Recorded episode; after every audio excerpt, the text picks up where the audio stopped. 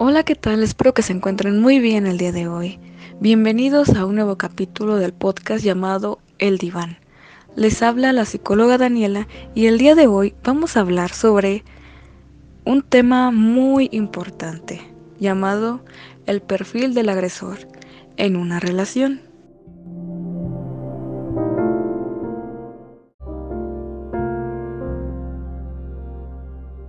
Este tema no solo es importante para las personas que tienen una relación sentimental, también para las personas que apenas están buscando y quieren tener una relación sana. Incluso también para las personas que están pasando por una ruptura y les cuesta trabajo entender por qué la otra persona, ah, digamos que estaba jugando con ella, que no le importaba cómo se sentía, etcétera.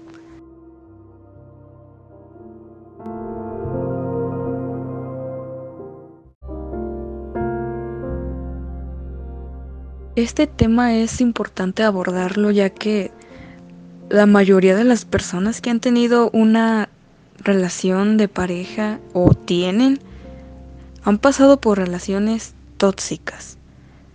Este pues es abordado por un agresor y una víctima, por así decirlo, porque incluso una persona puede llegar a ser agresor y víctima al mismo tiempo. Pero bueno, en este caso solo nos vamos a enfocar en el agresor.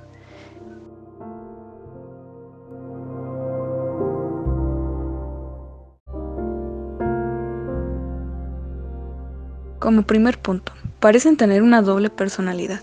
Se comportan de una manera con su pareja y de otra manera con sus amigos o desconocidos o conocidos.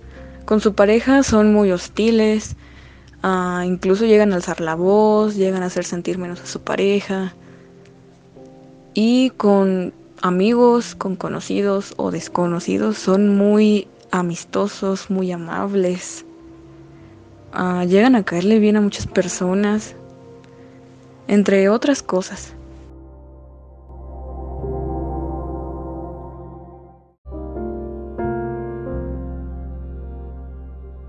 Segundo punto.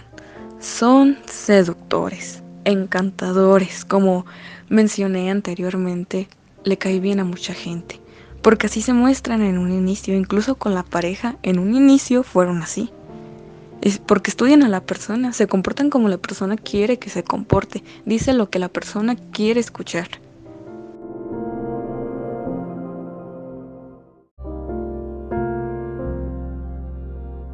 Un ejemplo claro que se ve en muchas parejas es cuando la persona que es el agresor empieza a querer controlar cómo se viste su pareja.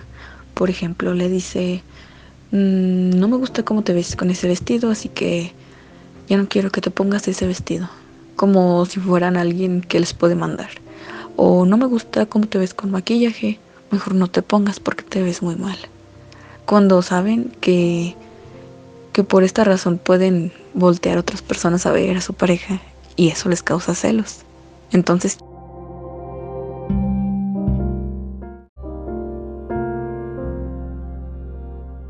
Cuarto punto, tienen una personalidad agresiva. Son intolerantes, son impulsivas y van acumulando tensión para después sacarla con su pareja y así tratarlas mal.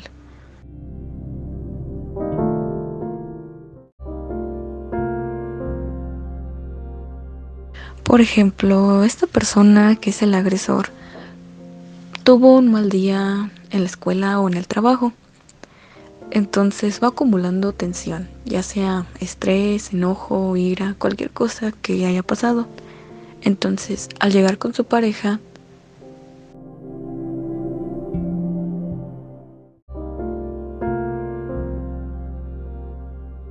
saca su enojo de manera que le puede estar gritando, le puede estar agrediendo, insultando, porque sabe que no va a haber consecuencias mayores.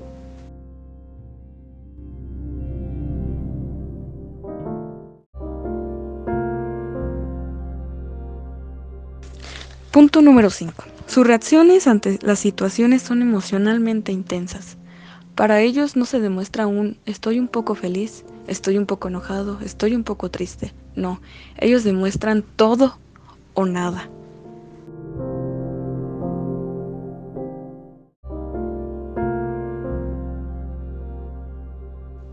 Incluso tienen cambios de humor constante. No es algo que va subiendo poco a poquito como en cualquier persona que de repente se enoja y si le haces algo se va enojando un poco más, sino que ellos se enojan al instante, repentinamente, algo que por algo que no les haya gustado.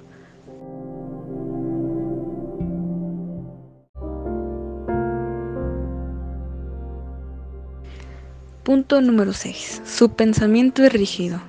Como en el punto anterior, eh, su pensamiento es todo o nada, es malo o es bueno. Piensa que solo su manera es la correcta.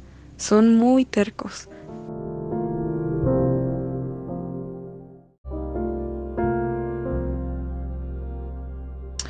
En este punto se puede ver en personas que tú les quieres explicar que su manera no es la correcta de hablar, por ejemplo, y esa persona se comienza a enojar y empieza a decirte que tú eres un tonto, que tú no sabes, empieza a ofender cuando tú en realidad ni siquiera le estás diciendo algo malo.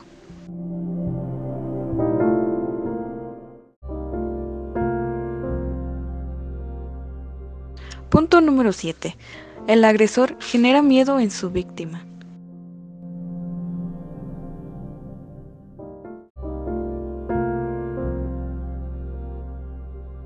Aislando a su pareja de, de, los demás, de su entorno, de las personas cercanas a ella, para que estos no le lleguen a meter ideas, según ellos, negativas sobre, sobre el agresor.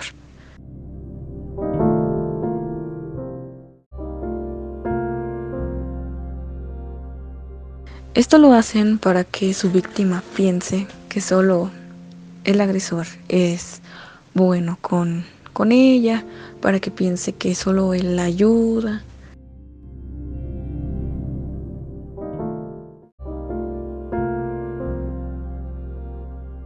Entonces la víctima poco a poco empieza a necesitar estar con, con su agresor.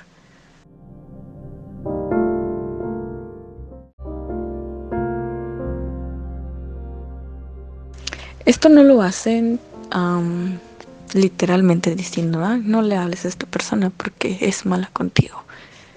Aunque actualmente, sobre todo en adolescentes, se ve mucho cuando las parejas se dicen, ah, no quiero que le hables a tu amigo, no quiero que le hables a tu amiga porque te mete malas ideas sobre mí o hace que te vistas de esta manera o, o quiere contigo, cosas así.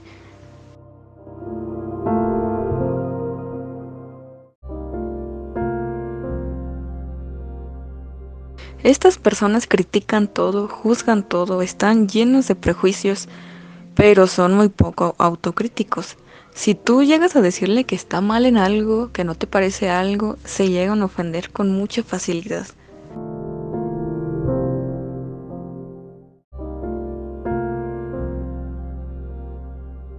Punto número 9. Los agresores suelen tener muy baja autoestima, por lo cual hacen sentir mal a los demás, en este caso a su pareja, para no sentirse menos que ellas y sentirse superiores. Por esto mismo, muchas veces varios de ellos no comunican cuando sienten celos porque no quieren que la otra persona, que su pareja, se sienta, se engrandezca.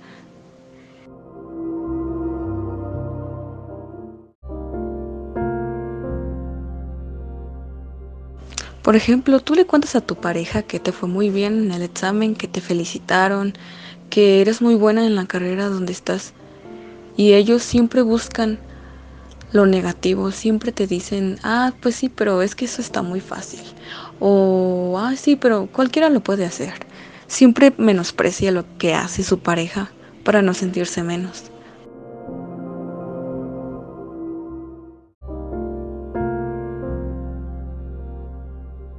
Punto número 10. Estas personas tienen tendencias depresivas.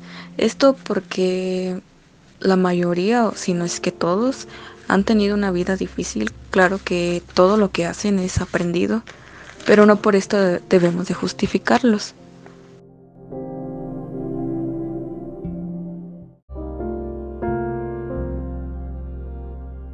Punto 11 y una de las más conocidas. Carecen de empatía. Son muy apáticos. La persona no tiene interés en entender a su pareja, Si su pareja llega triste contando algo de su familia, para ellos es algo muy poco. Para ellos lo más importante es lo que les pasa a ellos y empiezan a contarte lo que les pasa que es para ellos más grave.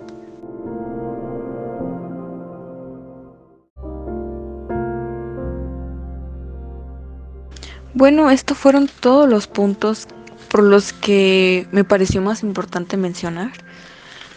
Si te sentiste identificado con esto sobre tu relación, recuerda que no está mal pedir ayuda. Es algo muy bueno, es una demostración de amor propio para ti porque te estás cuidando. Incluso también si crees que tu pareja está haciendo algo malo y crees que no se da cuenta, puedes platicarlo con él o con ella. También si sientes que tu pareja está teniendo estos, estas actitudes, comportamientos y sientes que no puedes salir de ahí, busca ayuda en, en psicoterapia con algún profesional. Y esto sería todo de mi parte. Nos vemos en el siguiente capítulo.